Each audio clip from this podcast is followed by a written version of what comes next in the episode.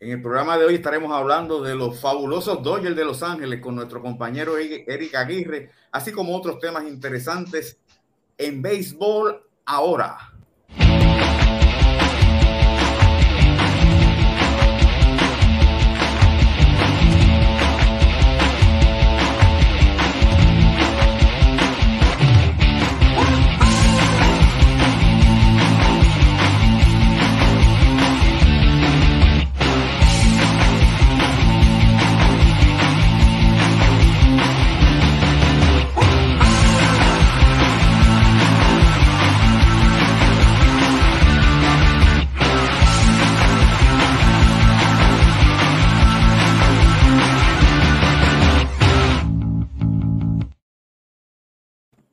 ¿Qué tal mis amigos? Buenas noches. Gracias por estar con nosotros en otra edición más de Béisbol entre amigos por Béisbol. Ahora me acompañan Pucho Barrio desde Puerto Rico, al igual que Alfredo Ortiz y desde Los Ángeles.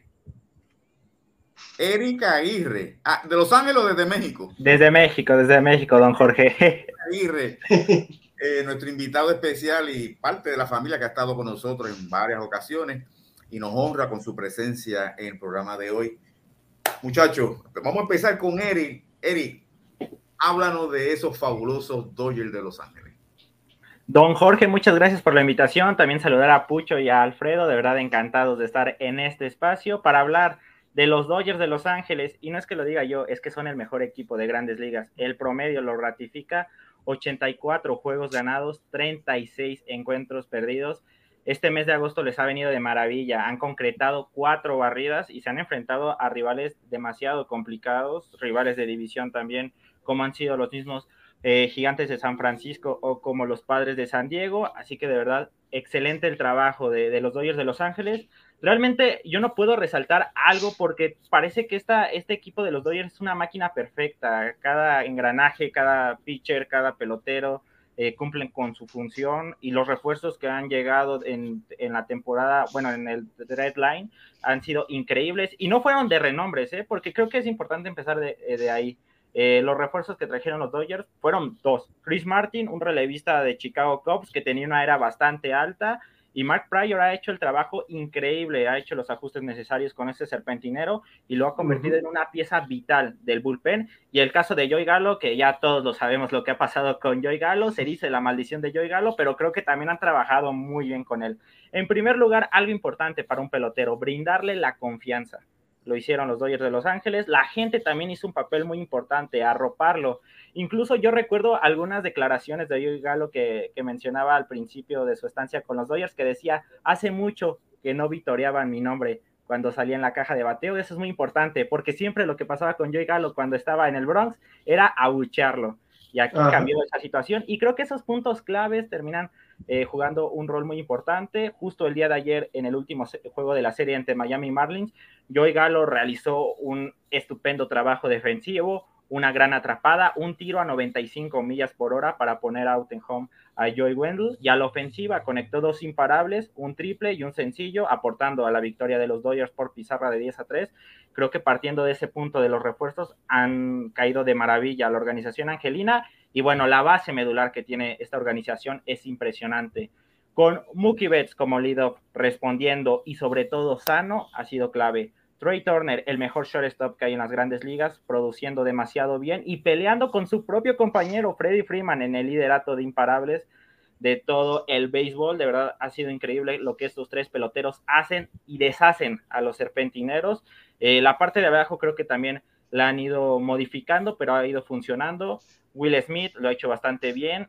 Y ya cambia aquí la parte de abajo, dependiendo si se enfrentan a un pitcher diestro o a un pitcher zurdo. Si se enfrentan a un pitcher diestro, vamos a ver nombres como Gavin Locks, vamos a ver nombres como el señor Cody Bellinger, como Joey Gallo. Si se enfrentan a pitcher zurdo, los de la parte de abajo van a ser eh, Trace Thompson, va a ser Hanser Alberto, va a ser Chris Taylor, pero absolutamente todos responden y eso es muy importante que todos en el line-up empiezan a responder. Por eso muchas veces vemos de verdad pizarras abultadas cuando juegan los Dodgers, 10 a 3, 12 a 5, cosas así, de verdad impresionante la ofensiva, pero también la rotación de abridores. Ha sufrido demasiadas bajas a lo largo de esta temporada. Andrew Heaney ya pasó un par de veces en la lista de lesionados. Walker Buehler se va a perder toda la temporada. Clayton Kershaw de nueva cuenta está en la lista de lesionados y a pesar de esos tres nombres que han pasado por la lista de lesionados gran tiempo, tienen una rotación increíble sostenida por nombres que tal vez uno al inicio de la temporada no daba ni un peso por ellos, pero están realizando el trabajo. El caso de Tony Gonsolin ha sido increíble. El pitcher con mejor efectividad en la Liga Nacional, 2.12. El caso de Tyler Anderson, que ha resurgido, cuenta con muy buenos picheos por eh, parte de Mac Pryor, que de verdad, repito, ha hecho un gran trabajo con estos serpentineros. La temporada de consolidación de Julio Urias, muchos pensaban que no, que la temporada pasada era de suerte, recibía mucho respaldo. No, de verdad, esta temporada ha confirmado que es uno de los mejores pitchers latinos. El regreso de, Tony, de Dustin May va a ser muy importante para este, para este equipo. Mitch White en su momento, ya no está en los Dodgers, pero en su momento también jugó un, rol importante. Ryan Pepio, que es un novato, se ha fajado también en la lomita de las responsabilidades. Cada pitcher que ha estado en esa rotación ha sabido cumplir a la perfección su labor. Y el tema del bullpen, creo que ahí es donde está el punto débil. Si le encontramos un punto débil a este equipo, es en el bullpen, no con sus relevistas intermedios, porque de verdad eh, hablábamos de Chris Martin, Brutal Graterol ya fue activado el día de hoy de la lista de lesionados y lo, y lo va haciendo bastante bien. Eh, también el caso de Black Training, que se espera que sea activado el 2 de septiembre de la lista de lesionados. Eh, el caso de Jensi Almonte también ha tenido un gran trabajo. Evan Phillips también ha sido muy bueno. El único punto débil que le veo a este equipo es el cerrador con Craig Kimbrell. De verdad ha sido una pesadilla. Sufro, hasta me sudan las manos cuando veo a Craig Kimbrell en la lomita de las responsabilidades. No ha sido efectivo, lamentablemente, como lo ha sido en sus años anteriores. Así que creo que ese es el punto débil de esta organización. Jensi, eh, Almonte, que lo, lo, subieron este año, eh, es novato, ¿verdad? Y ha hecho un tremendo trabajo, ¿sabes? Ha venido en situaciones de momentos clave y ha salido de los innings, ha, sabido eh, tomar ese rol en, esa séptima o octava entrada. Eh, ha sido bien sorprendente. Lo de Jesse Almonte, fíjate, Pucho, que es un caso muy curioso, porque fue eh, firmado en contrato de ligas menores, venía de tres temporadas con los Rockies de Colorado, pero había sido unos pitchers, por así decirlo, del montón, de verdad, no se hablaba nada de Jesse Almonte, los Dodgers le dieron la oportunidad y de verdad se ha visto un cambio radical. Tuve la oportunidad de hablar con Jensi Almonte en una de las conferencias de prensa que los Dodgers hacen mes con mes con peloteros latinos. Jensi Almonte nació en Miami, pero tiene raíces dominicanas, entonces habla a la perfección el español. Tuve la oportunidad de hablar un poco con, con Jensi Almonte y algo de lo que, que me señalaba es la confianza que le dio la organización de los Dodgers y sobre todo el cambio que surgió en cuanto a los pitchers se refiere, porque él antes no utilizaba la sinker eh, le sugirieron utilizar la Sinker y ha sido su lanzamiento estelar, con el que ha sacado eh, demasiados outs y con los que también ha recetado varios ponches. Y esa Sinker no es que tenga una velocidad grandiosa, creo que tiene de promedio 96 millas por hora, pero de verdad ha sido demasiado efectiva. Y además, ah, bueno, sí, porque digo, si ves a Brutal Graterol que llega a las 103 millas por hora, sí, hay una diferencia brutal. Pero además también la slider le ha ido bastante bien a Jensi Almonte. Entonces con esos dos tipos de picheos ha dominado a la mayoría de los toleteros que se ha enfrentado y de, verdad tampoco se esperaba mucho de Jensi Almonte y ha sido pieza clave del bullpen de los Dodgers. Eric, ah, primero dos comentarios. El, que está de líder en, carreras empujadas es el Ciore. ¿Quién, perdón, don Jorge? El que está de líder en carreras empujadas en el equipo es el Ciore. Turner. Turner. Turner. Que eso, ya, ya cuando, cuando tienes un, jugador en esa posición de líder en carrera empujada, lo demás te tiene que caer fácil, ¿verdad? Mucho mejor. La pregunta que tengo es que, ¿por qué algunos equipos tienen esto, estas altas y bajas en el personal y pueden mantenerse y buscan soluciones o encuentran soluciones y otros equipos se le hace tan difícil aún teniendo el personal? En el caso de los Dodgers, como tú bien explicaste, han tenido una serie de lesiones, pero siempre buscan una solución. Hay que darle crédito, claro está, al talento que tienen los Dodgers, pero administrativamente son unos haces. Eh, ahí hay, que darle todo el crédito, don Jorge, a Andrew Friedman, el presidente de operaciones de los Dodgers de Los Ángeles, que ha hecho hasta lo imposible para que este equipo sea completo. Se han lesionado demasiados peloteros. Hay que recordar que al inicio de la temporada estaba Kevin Pilar, con los Dodgers. Se lesionó del hombro y le buscaron rápidamente reemplazo. Jake Lamb, también uno de los peloteros que inició la temporada, fue subido de ligas, menor, de ligas menores, ya está con Marineros de Seattle, pero fue como el reemplazo, por así, de, eh, por así llamarlo de alguna manera. Y también han confiado demasiado en los prospectos, eh, don Jorge Pucho y, Alfred, porque de verdad el caso de James Ousman, que tuvo, se tuvo que subir debido a algunas lesiones que también dijo, bueno, vamos a confiar en James Ousman. Al en su primer turno al bate conectó cuadrangular y siempre respondió, ya después eh, se recuperaron todos los peloteros y fue bajado. El caso de Miguel Vargas, también este pelotero cubano sensacional, respondió cuando fue llamado a grandes ligas. Eso también es muy importante. Que Andrew Freeman ha hecho las adquisiciones correctas, porque Joey Galo también ha funcionado bastante bien como pelotero de banca, pero también el tener un sistema de ligas menores tan profundo que te permita contar con estos peloteros, que en cualquier otro equipo yo estoy seguro que Miguel Vargas ya estuviera haciendo el tercera base titular pero con los Dodgers no puede, porque de verdad es un equipo tan completo que lamentablemente el roster solo es de 26 peloteros y no tiene cabida. Pero de verdad, eso también es muy importante, tener un sistema de ligas muy profundo eh, según Béisbol América, estaba leyendo hace un par de días que los Dodgers tienen el, el segundo mejor sistema de ligas menores. De verdad, es increíble porque hay que tener en cuenta que los Dodgers en los últimos años ha sido un equipo ganador, no es un equipo que haya sido perdedor y que esté buscando ahí conseguir los mejores prospectos en el draft o en el draft internacional, sino que los ha ido formando, ha sabido también elegir bastante bien y creo que esa es una combinación de ambas, don Jorge. Andrew Freeman, que es un as a la hora de contratar peloteros, y además el tener un sistema de ligas menores tan profundo que te permita decir, bueno, el día de mañana voy a subir a cierto pelotero que ya está listo porque la está rompiendo en, ligas menores y la va a romper en grandes ligas. Alfred. Sí, mira, eh, todo lo que estás diciendo, eh, eh, hay que admirar este equipo de los Dodgers. Como, como bien habla, es un equipo bien balanceado, número uno en la liga en carreras anotadas, número uno en la liga en en menos carreras, carreras permitidas, número uno en eficiencia defensiva. Y de lo que le gusta a Don Jorge, este es el equipo que menos batea para doble play en la, Liga Nacional completa. Así que tiene un balance completo. Y como bien estabas explicando, tiene, eh, si te pongo por ejemplo, Max Monsi está teniendo una temporada no muy buena para él, para lo que ha demostrado en los últimos años. Y como quiera, tenemos este equipo en ofensiva brillando. Eh, cuando tiene al campo corto liderando el equipo en empujada y tiene a tu primer bate como, como el mejor jorronero en el equipo. Pero tú sabes que es un equipo que no es, no, es un equipo como los demás, es algo especial lo que han montado aquí eh, la organización de los Dodgers. Y, y obviamente, eh, mirando aquí los numeritos de estos jugadores, todo el mundo está aportando, está, es una pelota alegre lo que se está jugando en Los Ángeles. básicamente, la deficiencia mayor, como, como estabas explicando, es con su cerrador.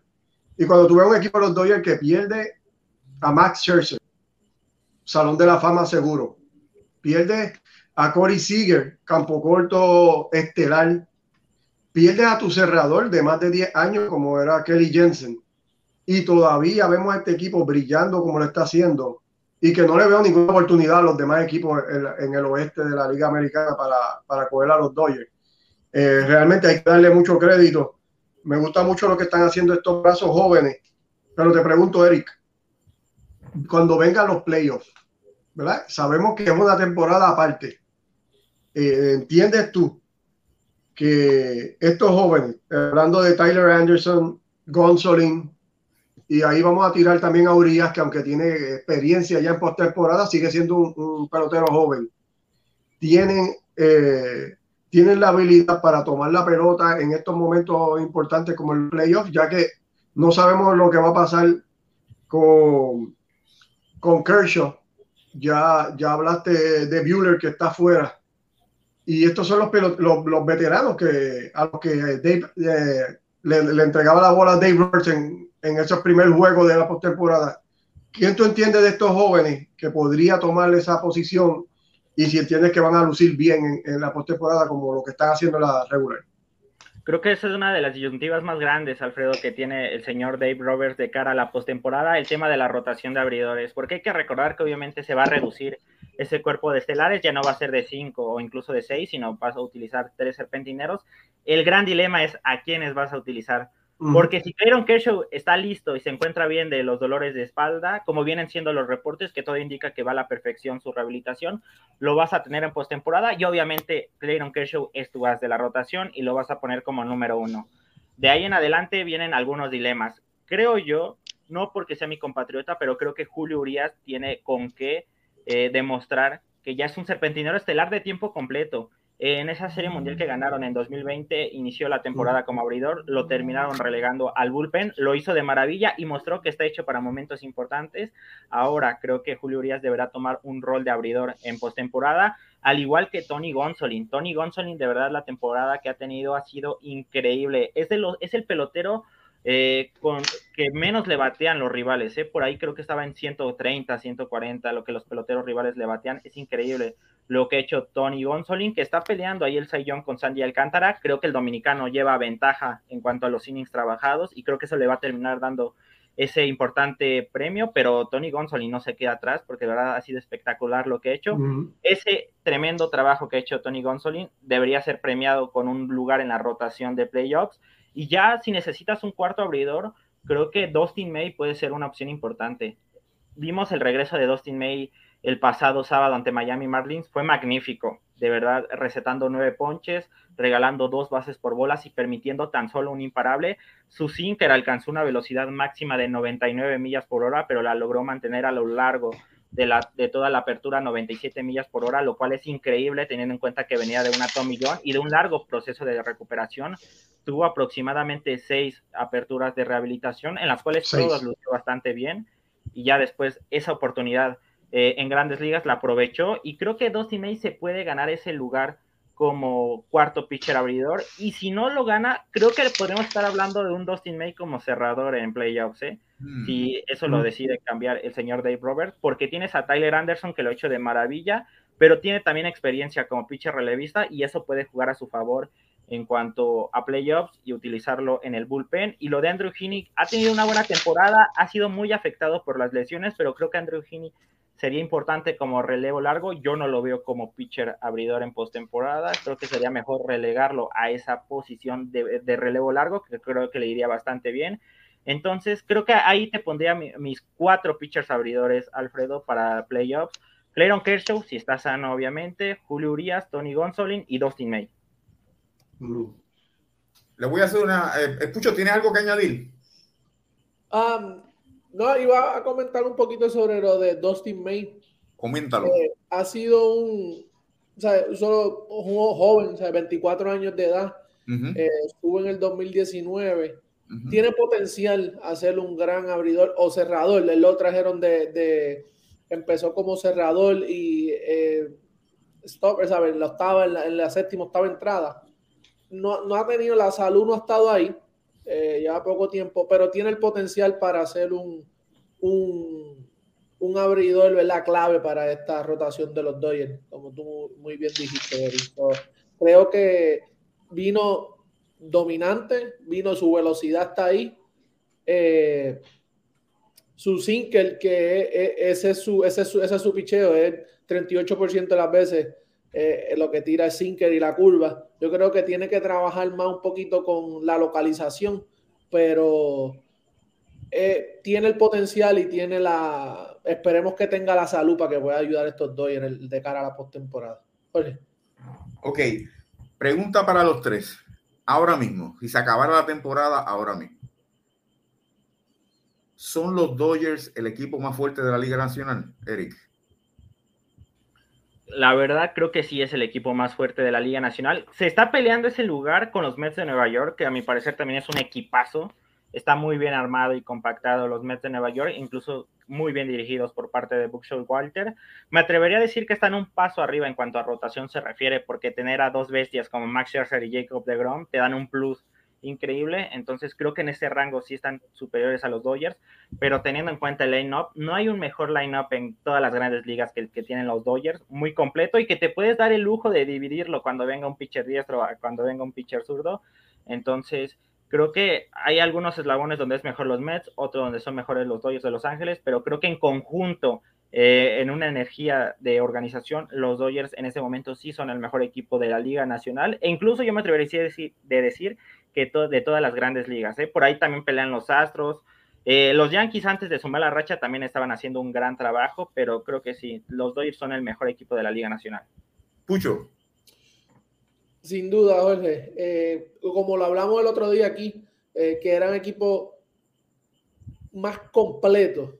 No, no, no es dominante en una área, como dice Eric, como los Dodgers, los, los, los Mets.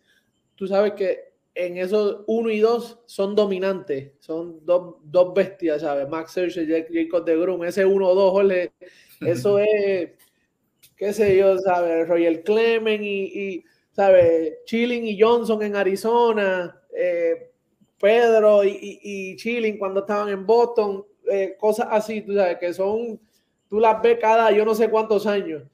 Eh, pero cuando hablamos de conjunto, eh, equipo en completo, eh, los Dodgers tienen más profundidad. Sabemos que los Mets tienen ese problema de Vogelbach le está haciendo el trabajo cuando viene el pitcher derecho, pero no es, no, no, tienen esa profundidad cuando tú miras al, al banco y, y vengo, yo tengo a este si me toca este matchup y tú dices, wow, no, tengo el trabajo que hizo, hablando, ahorita hablabas de la gerencia, el trabajo que hizo eh, con firmar a Trace Thompson.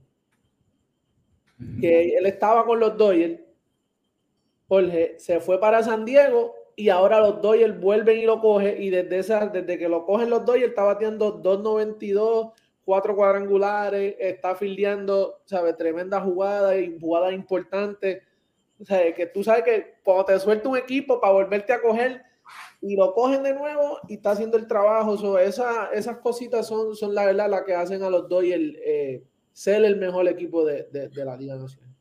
Para, para finalizar con este tema, ahorita Eric dijo algo sobre Joey Galo, de que, que él, valga la redundancia, indicó de que era bueno sentir su nombre y que lo aplaudieran, porque estos peloteros son seres humanos y sienten y padecen como, como, como cada uno de nosotros y los que nos están viendo.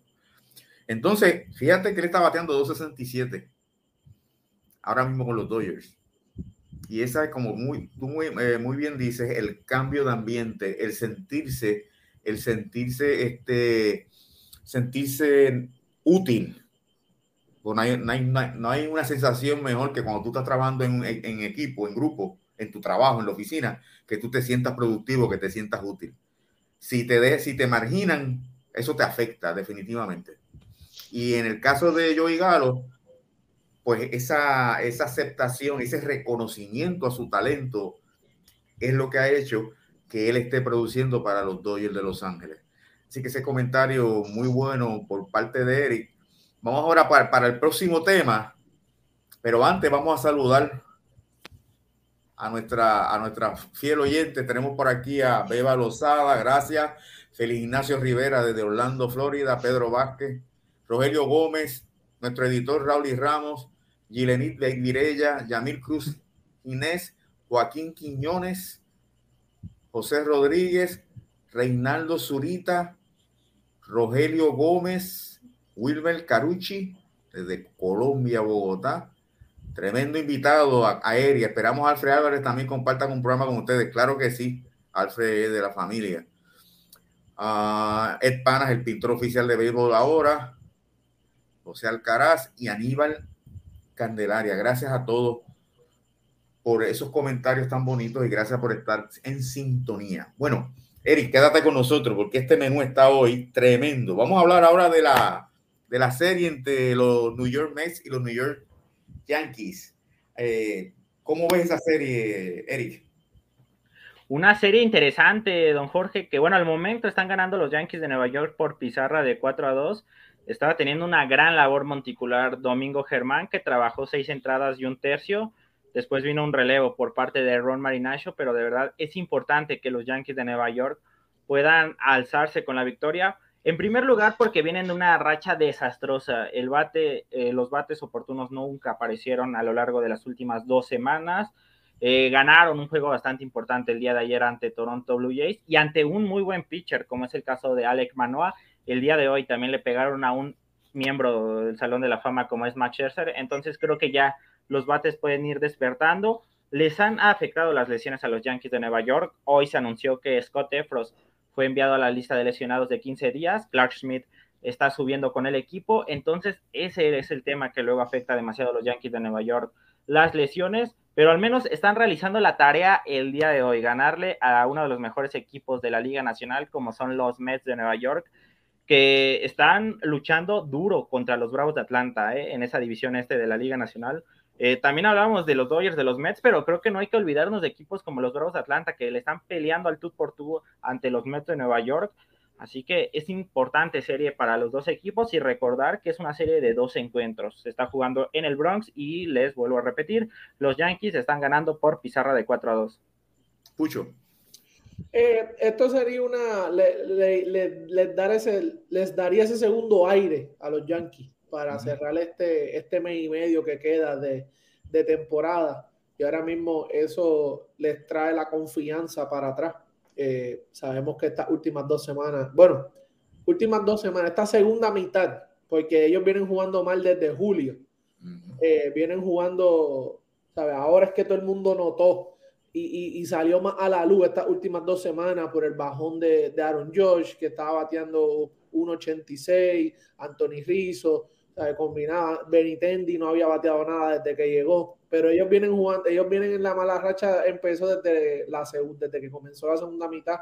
Ganarle a los Mets, que no le han ganado un juego este año, eh, la, serie la está ganando los Mets, eh, sería, le subiría la moral. Yo entiendo que más le subiría la moral, la confianza, los vuelve y les da ese aire y los vuelve, les, les brinda la confianza. No creo que sea, ¿verdad? lo último, pero es lo que necesitan los, mentalmente los Yankees ahora mismo. Ayer, ayer un boom en la conferencia de prensa, dio la mesa. Funcionó. Funcionó, Alfred. A veces así. ¿Sabes? Por la presión que tiene que tener Aaron Boone y viendo el equipo como poco a poco se, se va deslizando por esa pendiente y él algo tiene que hacer, una reacción y ayer rompió esa mesa porque Nunca había visto una conferencia de prensa así de un dirigente. Mucho. Oye, Alfred, de 15 juegos, 11 juegos que estaban, están a, 9. Eso, o sea, de tú tener esa ventaja a tú ya a un, a, un dígito, eh, cualquiera se. Sí.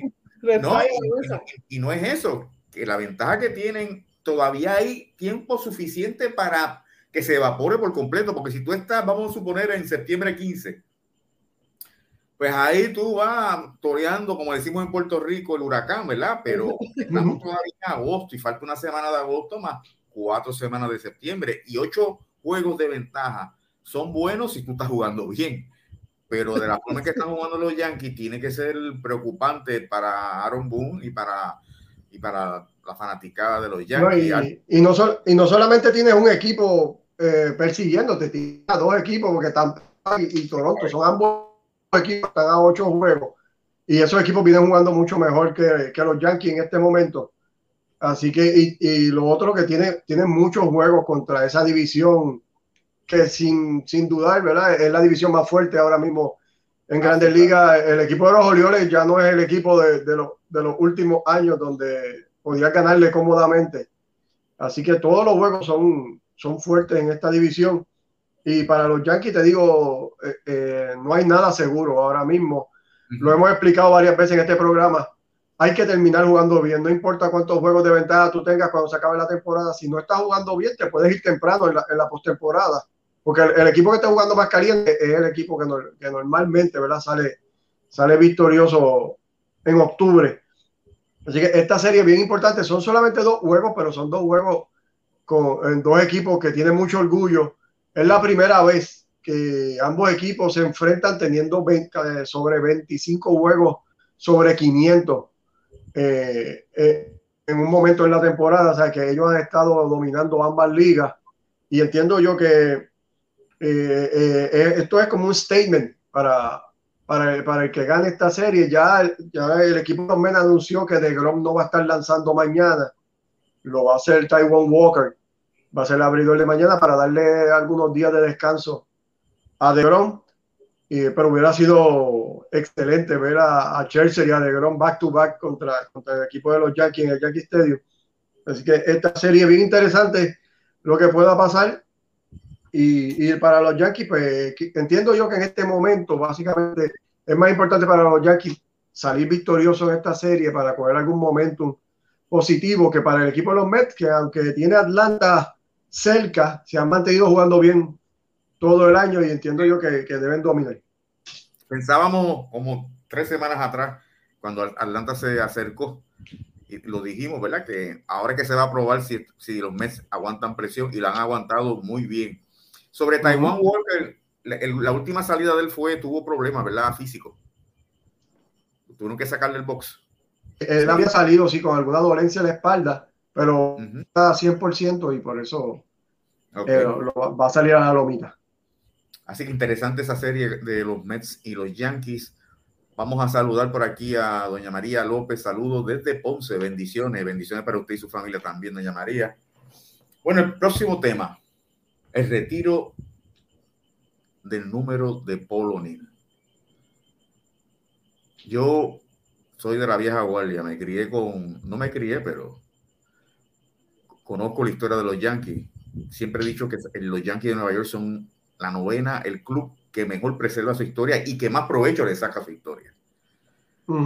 Ellos tienen, eh, tienen una maquinaria en eso de buscar los puntos históricos y cómo sacarle, cómo, cómo aprovecharse de esos puntos. Entonces, cuando tú ves ahí a, a Paul O'Neill, me, sorprendió, o sea, yo sé que Paul O'Neill es un querendón, cuatro series mundiales, pero cuando, tú, cuando yo veo números retirados, Di Mayo, Babe Ruth, Lugeri, Bill Dickey, Yogi Berra, Whitey Ford. Sí, yo los tengo todos aquí. ¿Tienes ahí? Dilo, dilo, dilo, dilo. Sí. Mira, como dijiste, el número uno, Billy Martin, número dos, Derek Jeter, número tres, Babe Ruth, cuatro, Lou Gehrig, cinco, Joe Di Mayo, el seis es de Joe Torre, siete, Mickey Mantle, ocho, Yogi Berra y Bill Dickey, ambos son el número ocho.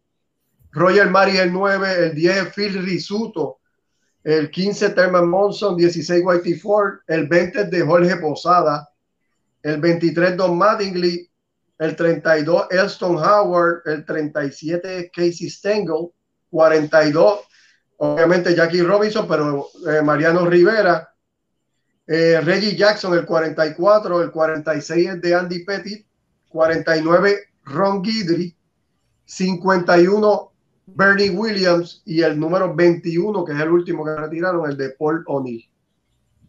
Vamos a ver a Paul O'Neill. ¿Qué tú, ¿Qué tú piensas de ese retiro, Pucho? Me sorprende. Eh, sí. Eh, sé que él fue parte de, esa, ¿verdad? De esa dinastía de los Yankees, esa de los 90 en adelante. Eh, estuvo hasta el 2000, del 93 hasta el 2001 jugando con, con 93, jugando con los Yankees. Eh, tuvo buenos números. Tuvo buenos números ofensivos, defensivamente fue muy bueno. Pero cuando tú vas a su qué hizo, su récord, su no, no, no tiene mucho en el resumen para. Oye, perdóname, Ahí, ahí de momento alguien dijo nueve años. El hombre jugó más que nueve años. El hombre jugó más que nueve años con los Yankees. Nueve años, sí. Nueve años con los Yankees.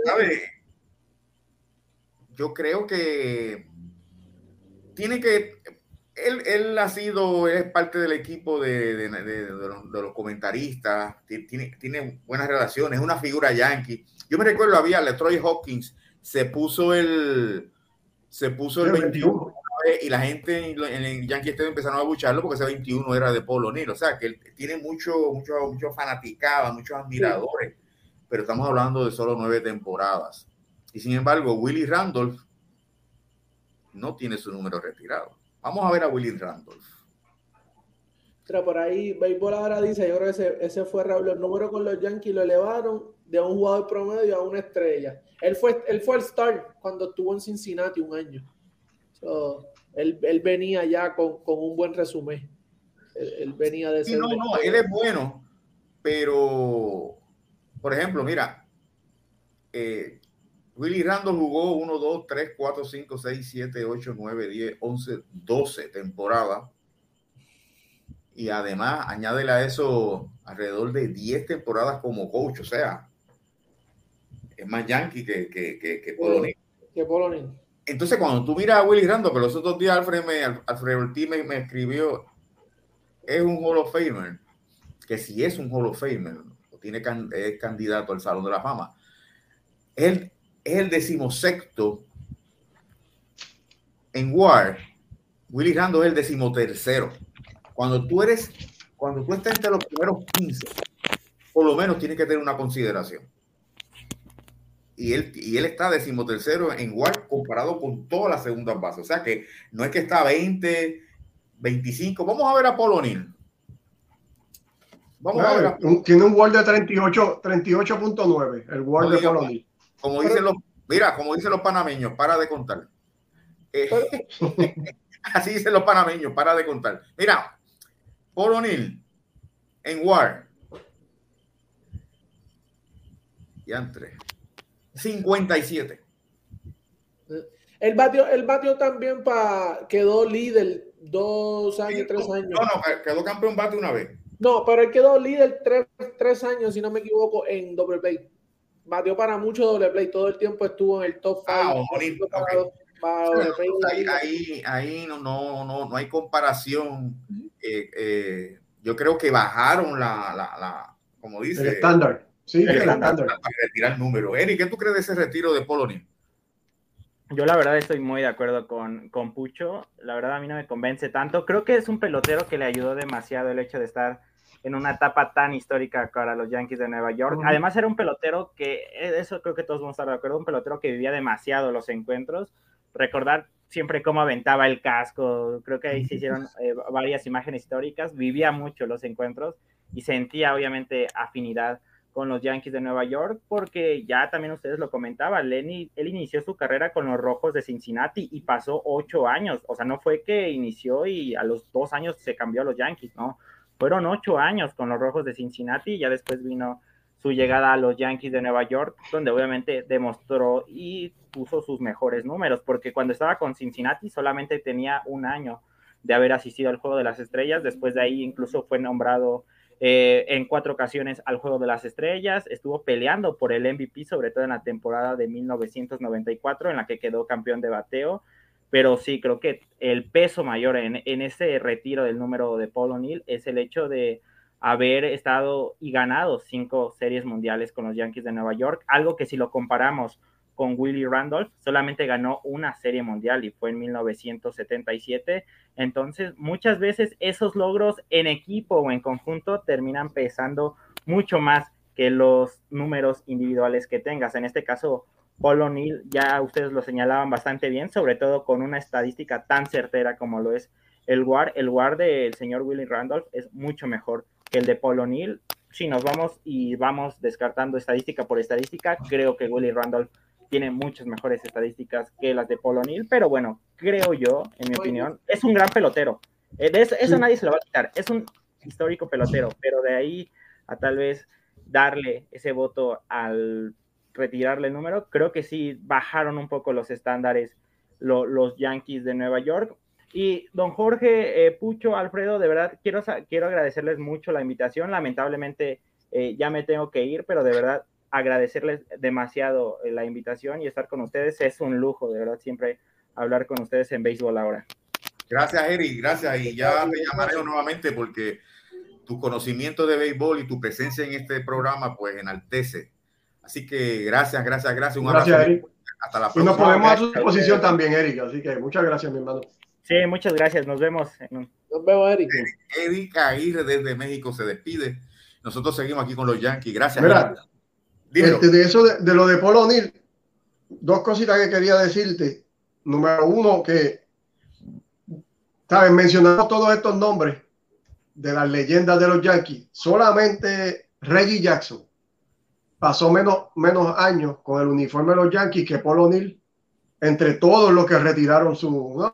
Reggie Jackson solamente estuvo cinco años con el equipo de los Yankees ¿verdad? Tuvo unos momentos bien importantes, obviamente, porque tuvo dos series mundiales, 7-7, 7-8, donde lució con el bate, ¿verdad? Que ya series mundiales contra los Dodgers, pero solamente tuvo cinco años nada más con el equipo de, de los Yankees. Y lo otro que te quería decir, además de que retiran, ¿perdón? Perdóname, Alfred. Roger Mari también yo creo que tuvo menos que Poloni. Lo puedo, lo puedo, puedo chequear lo de Mari. Pero sí. Reggie Jackson, el menos que de el menos que ha estado Reggie Jackson. Y lo otro, con Poloni no solamente le están retirando el número ahora, sino que en el 2014 le, le pusieron una placa en el, en el Monument Park, que es lo que, ¿verdad? La parte de atrás que se ve del Yankee Stadium, donde están todos los, ¿verdad? Los, los, monumentos a estas leyendas bien grandes, y él tiene uno ahí desde el 2014, o sea que lo han tratado bastante bien a, al señor Bolonil ahí en la organización de los Yankees, porque como vemos, aunque sí era un gran jugador, se benefició grandemente, grandemente de, de, de esos equipos de los Yankees que estuvieron múltiples campeonatos. Él, él, obtuvo cuatro series mundiales con los Yankees porque ganó una con el equipo de Cincinnati. Él tiene cinco, cinco anillos, pero una es con Cincinnati en el 90 y los otros cuatro son con el equipo de, de Nueva York. Y Willie Randall ganó dos series mundiales con los Yankees, 7-7 y 7-8. Uh -huh. Así que, aunque vamos a Baseball Reference y aparece solamente la del 77, él ganó en el 78 también con el equipo de los Yankees. Son, son dos, dos anillos para Willie Randall, que entiendo que se merece un poco más de, de, de, respeto a un equipo de los Yankees que siempre se ha caracterizado, como lo hemos dicho aquí, por, por darle, por darle ese, ese, lo que se merecen a, su, a sus jugadores, estrellas, y tratarlos bien. Y entiendo que con Randall todavía no se ha logrado eso. Con los Yankees de Nueva York, y yo sé que esto te va a gustar lo que voy a decir, a los Yankees le pasa como a Ponce figura, atleta que le dé gloria a Ponce, jamás será olvidado. Sí, se queda ponceño.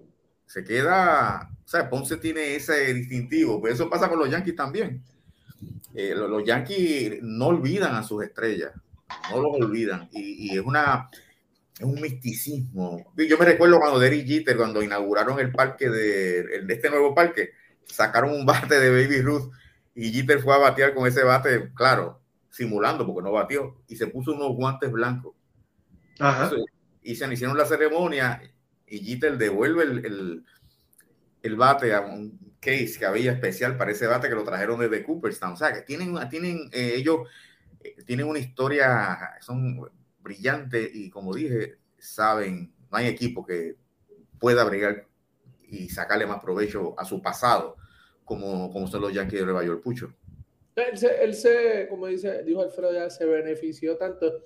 Otra cosa que lo ayuda un montón, Jorge, es que él jugó, tuvo bien saludable eso, eso, esos nueve años con los Yankees, o no faltó. Eh, que es algo bien importante, la, la, salud y el estar ahí, todos los juegos, eh, todos los años eran sobre ciento y pico, sobre 120 juegos, eh, y obviamente sus su, su perretas lo, lo, identificaron. Y esto es lo, lo, tú dices, como los Yankees no olvidan, al hacerte miembro ahora de Yes Network, está ahí, la gente te está viendo, bien. la gente se identifica contigo. So, es, es, bien, ¿verdad? Eh, felicidades y qué bueno. Pero cuando lo vemos al punto, vamos al punto, a la perspectiva del deporte, de, de lo que se hizo en, en, en, la franquicia, él no, si vamos a los récords, no, no, debe estar entre los mejores eh, right fielders de, de, la que, que, que, han jugado para, para los Yankees. No, no, eh, bueno, está 67 de por vida.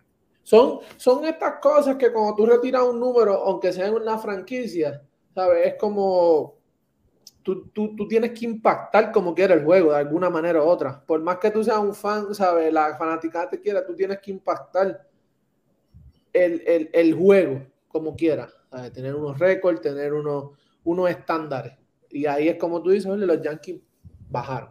Bajaron, sí, bajaron. Sí, por, por eso es que uno ve, eh, eso que estás diciendo, entonces nos, nos, da más razón a nosotros, porque entonces Willy Randall, que tuvo 12 o 13 años con la organización como pelotero y después está eh, 9, 10 años como coach, eh, le, le, le, dedica a esta organización sobre 20 años. Sobre 20 años. No, no en un boot narrando, en el terreno del juego. Y entonces se merece un poquito más de, entonces, de consideración eh, eh, eh, cuando tomas este tipo de decisiones, ¿verdad? Porque hay otros peloteros. Yo estaba buscando aquí, por ejemplo, si estamos buscando right field de los Yankees, yo estoy mirando aquí a Dave Winfield, que en los 80 era el mejor jugador que tenían los Yankees, además de Don Mattingly.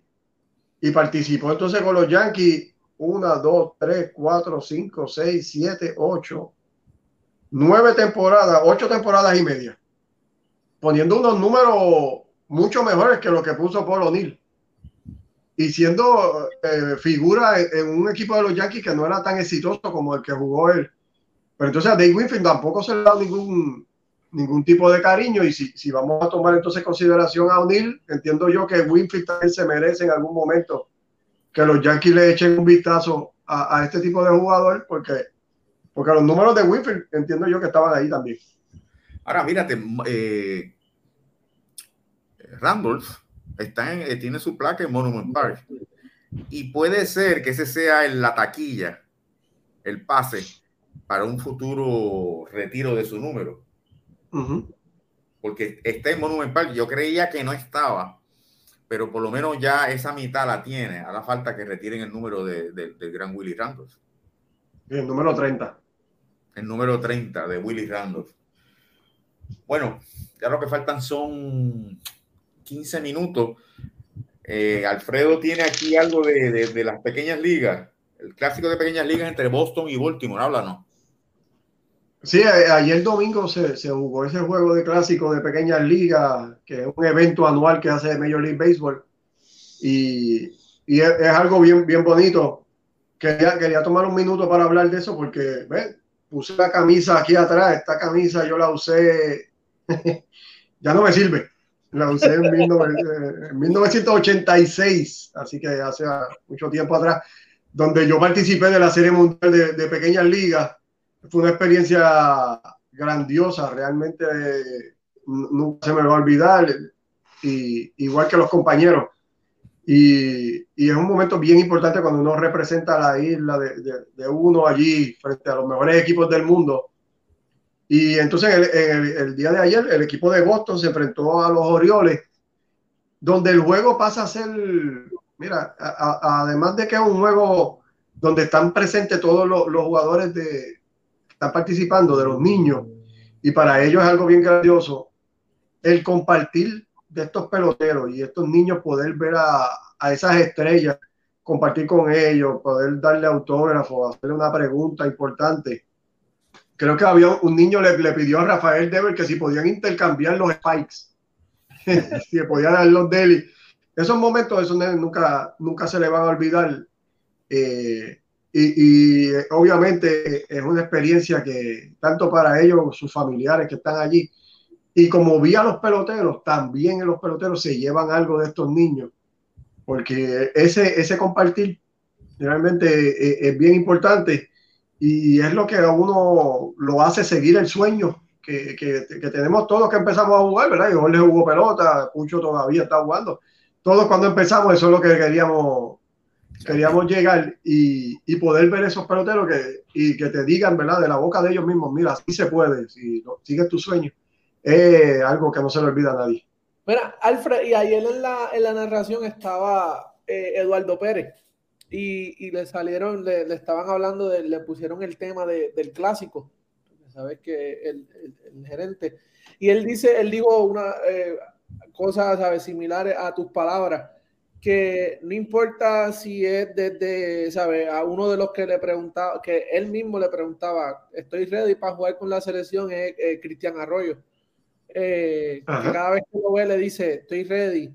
Eh, y él dice que esa es una de las cosas que se hacen más difíciles porque hay mucho talento y este, para escoger. Y otra cosa es eso, ¿sabes? El orgullo que tú sientes por ponerte esa camisa, que no importa, unas palabras que dio fue, no importa si fue en pequeñas ligas, eh, cuando tú tenías 15, 16, no importa a qué edad fue, el tú ponerte esa camisa y representar a tu país es algo que, que eso nunca se va a olvidar. Y yo, lo, yo tuve la oportunidad, la gracia de representarlo dos veces. Y, y, y, fue algo que, como tú dices, tú todavía tienes amistades de eso. Es algo que te marca para el resto de tu vida. Tú representaste a, a, a tu país. Y ese momento de ayer de ver un juego de Grandes Ligas, todo eso, todos esos países, México, eh, todo, o sea, todas esas culturas mezcladas, uniéndose por tan solo un solo deporte, eh, es grande. Hubo uno de los nenes de, de México que le dieron un bate. ¿Tú hmm. crees que ese nene durmió ayer? ¿Sabes? Es, algo bien, bien, bien gratificante verlo de verdad. Y la MLB hizo tremendo trabajo con hacerle ese Sí, claro que sí. Bueno, muchachos, en esta última parte del programa vamos a hablar, no hablar, sino cada uno de su opinión sobre la, este dilema de Yadier Molina que vino a Puerto Rico para ver el, juego final de su equipo, los Vaqueros de Bayamón, que se proclamaron campeones. Hay muchas opiniones y yo quisiera que cada uno de ustedes diera su opinión y yo entonces termino con la mía. Adelante, Pucho. Eh, entiendo, eh, me río, estuvimos hablándolo temprano. Eh, el equipo le, tuvo, le dio su permiso. Eh, esto no fue algo que él lo hizo, ¿verdad? Me voy y ya, no, porque él tiene un trabajo, él tiene un compromiso, un lugar donde estar. Él, me imagino que tuvo que haber preguntado, tomó los canales correctos, le dieron su permiso. eso es algo que, pues, no hay por qué verlo mal, en mi opinión. Él pidió su permiso, se lo dieron. Él tuvo la oportunidad de venir. Ya. Alfred. Mira, eh, es, una decisión bien fuerte. Eh, entiendo yo que eh, abandonar el equipo para, para, venir a un evento así. Eh, la parte que dice Pucho, obviamente así fue que sucedió, ¿verdad? Él, hace la solicitud y el equipo tiene que aprobarla, no abandona el equipo ni, ni por sus pantalones coge un avión y se viene para acá. Tiene que haber una aprobación del equipo y, y él explicarle la razón por la cual. Pero eh, en el momento en que, que, está el equipo de los Cardenales, ahora mismo estamos faltando un mes y pico para que se acabe la temporada, están en una contienda bien fuerte con, con el equipo de, de Milwaukee donde uno ha tomado el liderato en la división, después el otro, y ahora mismo los Cardenales están pasando por un momento eh, bien positivo para ellos. Entiendo que lo menos que un equipo necesita es este tipo de distracción y menos de una figura como Yadier, que es, que es el capitán de ese equipo, es vocal y, y como pelotero, es, el corazón del equipo de San Luis. Eh, vemos que han llegado estrellas en los últimos años, pero la constante ha sido Yadier Molina detrás del pato. Y, y, entiendo que él es un jugador bien importante para los Cardenales. No me gusta ¿verdad? este tipo de distracción y, que entonces se saque de lo que realmente están tratando de conseguir esos veintipico de peloteros, que es lograr la postemporada y lograr un campeonato en, en una temporada que es una temporada bien histórica porque tenemos aquí quizás, ¿verdad? Sí, a tres Salón de la Fama retirándose a la misma vez con el uniforme de San Luis. Estoy hablando de Wainwright, Pujols y Yadier Molina, tres posibles ¿verdad? Eh, candidatos a, que ya son candidatos, tres posibles Salón de la Fama retirándose en una temporada en donde el equipo está en primera posición y, y es un contendor grande para, para llevarse el campeonato. Así que esto es algo histórico y me gustaría más que, que todo estuviera concentrado en los logros del equipo, en lo que están buscando ellos en común, y no este tipo de situaciones que no le trae nada positivo a, la organización, ni a los fanáticos, ni a nadie que, esté con ese equipo. Bueno, yo, yo nunca he visto esto en grandes ligas, la primera vez. Llevo viendo béisbol bastante tiempo.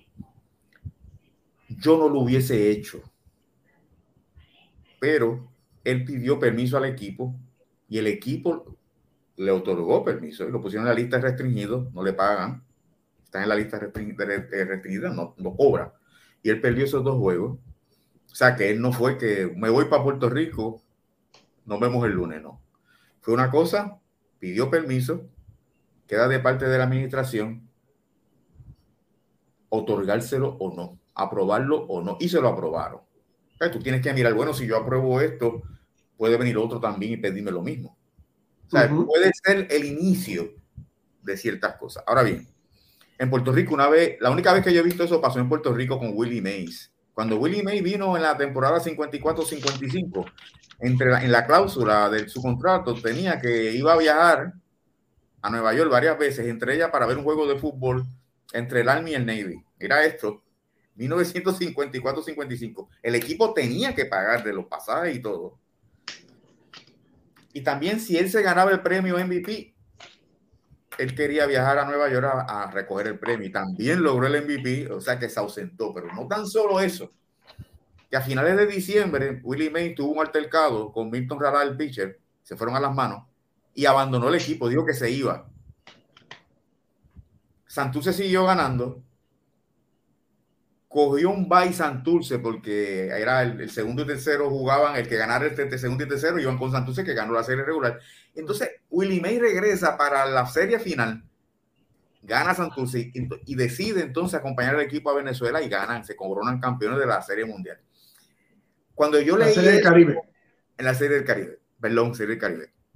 Y cuando yo estaba haciendo el libro, me estuvo, me chocó que Willie May tuviese mano carta blanca, ¿verdad? Dice, cuando yo tengo que ir a Nueva York voy a ir. Pero entonces para ver un juego de fútbol. O sea que ya por lo menos en Puerto Rico se dio un caso. En grandes ligas no se había dado.